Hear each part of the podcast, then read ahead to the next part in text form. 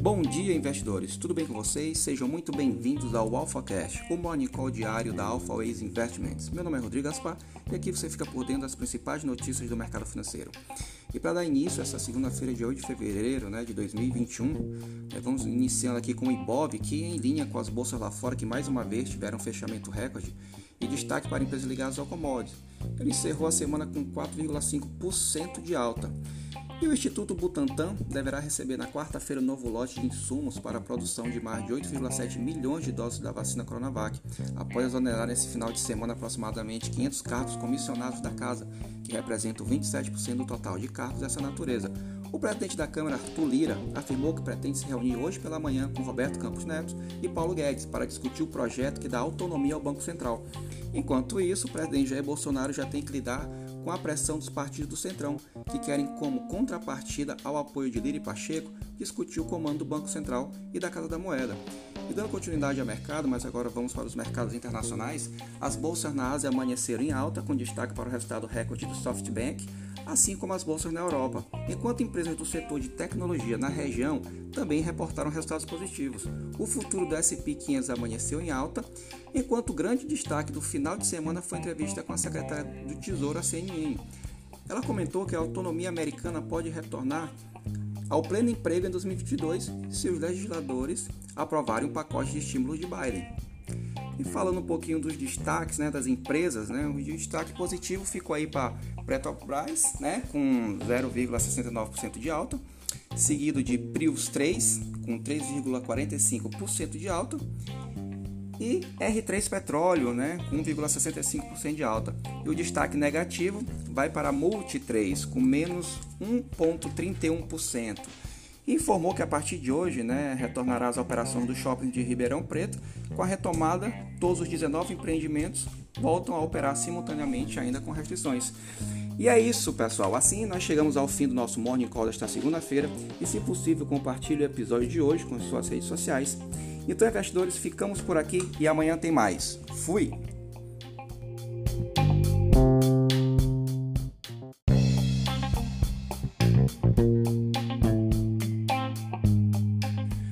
Bom dia, investidores! Tudo bem com vocês? Sejam muito bem-vindos ao AlphaCast, o nosso morning call diário da AlphaWays Investments.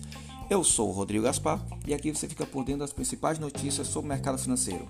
E dando início ao nosso morning call diário do dia 9 de fevereiro de 2021, né, vamos ao destaque local, começando aqui com o Ibov, que fechou ontem em queda de 0,45%. O Ibov até chegou a abrir em alta com sinais de apoio para o pacote de auxílios mais robusto proposto pelos democratas, mas a desconfiança em relação à política de reajuste de preços dos combustíveis praticada pela Petrobras pressionou o índice, com 45% das 81 empresas da carteira teórica em queda, fechando aos 119.696 pontos. Né? E com isso, as ações da Petroleira Brasil né, teve queda de 4,14%, seguido de Petrobras de menos 3,14%. Ambas não conseguiram capturar o aumento dos preços do petróleo no mercado internacional e foram responsáveis por mais de 80% da queda, seguidos pelo setor financeiro, que também caiu. E já no cenário político, né, o presidente Jair Bolsonaro tentou afastar a percepção de parte do mercado que a Petrobras poderia já estar sabotando sua própria política de preço, o que a deixaria em defasagem perante os pares internacionais e a coloca numa situação em que poderia não se beneficiar do movimento global. Continuando com o mercado, mas vamos agora aos destaques internacionais. Né? Enquanto as bolsas da Ásia fecharem alta, na Europa, os futuros nos Estados Unidos seguem em queda, né? indicando certo alívio após o mini rally de seis dias. Né? Indo para a empresa, né? os destaques positivos e os destaques negativos. Né? E o destaque negativo, né? como eu disse antes, ficou para a Petroleira Brasil, com menos 0,14% de queda, e seguido pela Petrobras, de menos 3,14% de queda. E agora também é, o setor financeiro tiveram quedas também, né, e aí os destaques ficam para Santander, é, com menos 3,25% de queda.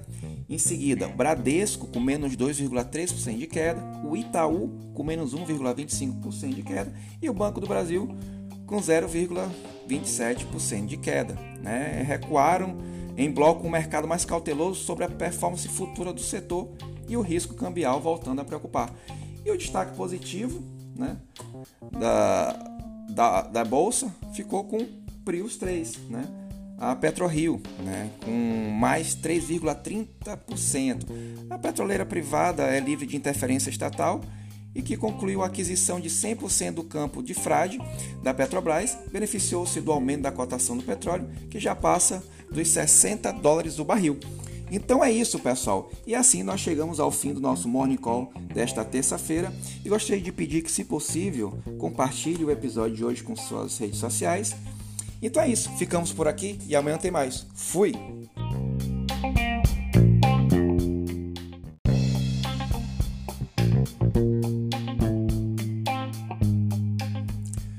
Bom dia, investidores. Tudo bem com vocês? Sejam muito bem-vindos ao Alpha Cash, o morning call diário da Alpha Ways Investments. Eu sou o Rodrigo Gaspar e aqui você fica por dentro das principais notícias do mercado financeiro. E para dar início ao nosso morning call desta quarta-feira, dia 10 de 2 de 2021, vamos ao destaque local. Ontem o Ibov operou em queda pela manhã por conta da realização de lucros que seguiu o recorde de fechamento dos três principais índices de referência da Bolsa de Nova York na segunda-feira, somado ao aumento da percepção de risco ao teto de gastos, após sinalizações de que poderá haver o retorno do programa de transferência de renda sem uma contrapartida fiscal. E as ações da Petróleo Brasileira e da Petrobras ampliaram as perdas de ontem, né, diante da desconfiança sobre a possível defasagem da política de preço em relação aos pares, e foram novamente o destaque negativo do índice, que apresentou queda de 49 das 81 ações e fechou a 119.472 pontos. E a divulgação do IPCA de 0,25% em janeiro versus 1,35% em dezembro veio abaixo do esperado, em meio a um cenário de economia em moderada recuperação e taxa de desemprego elevada. A expectativa de que o projeto que dá autonomia formal ao Banco Central seja votado hoje na Câmara segurou o mercado no período da tarde, após Arthur Lira ter obtido sucesso na aprovação de urgência do projeto, com ampla vantagem de votos. E uma notícia boa é que o ritmo de contaminação do Covid-19 no Brasil segue abaixo da média de 7 dias, com melhoras na maioria dos estados, exceto São Paulo e Minas Gerais. E dando continuidade ao mercado, mas agora vamos ao destaque internacional, onde o futuro do SP 500 em alta, com temperatura dos mercados estável, enquanto a expectativa de aprovação do pacote de estímulos mais robusto de Biden permanece. Temporada de resultados da Bolsa Americana ainda forte e o plano de vacinação avançando. Os Estados Unidos relataram menos de 100 mil novos casos pelo segundo dia consecutivo e as hospitalizações continuaram a cair, sendo que mais de 10% dos americanos já receberam a primeira dose. Falando agora das empresas, né? Sempre falo todo dia aqui dos destaques positivos e negativos. O destaque negativo, como eu já mencionei, ficou para a petróleo brasileira, né? Com menos 60% de, de queda, né? E Petrobras com 2,03%, né?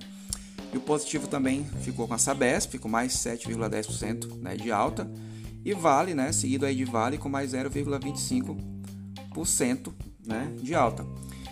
E o setor financeiro, né, os bancos, né, é, reverteram o tombo em conjunto né, no dia anterior e avançaram com o aumento da inclinação da curva de juros de longo prazo.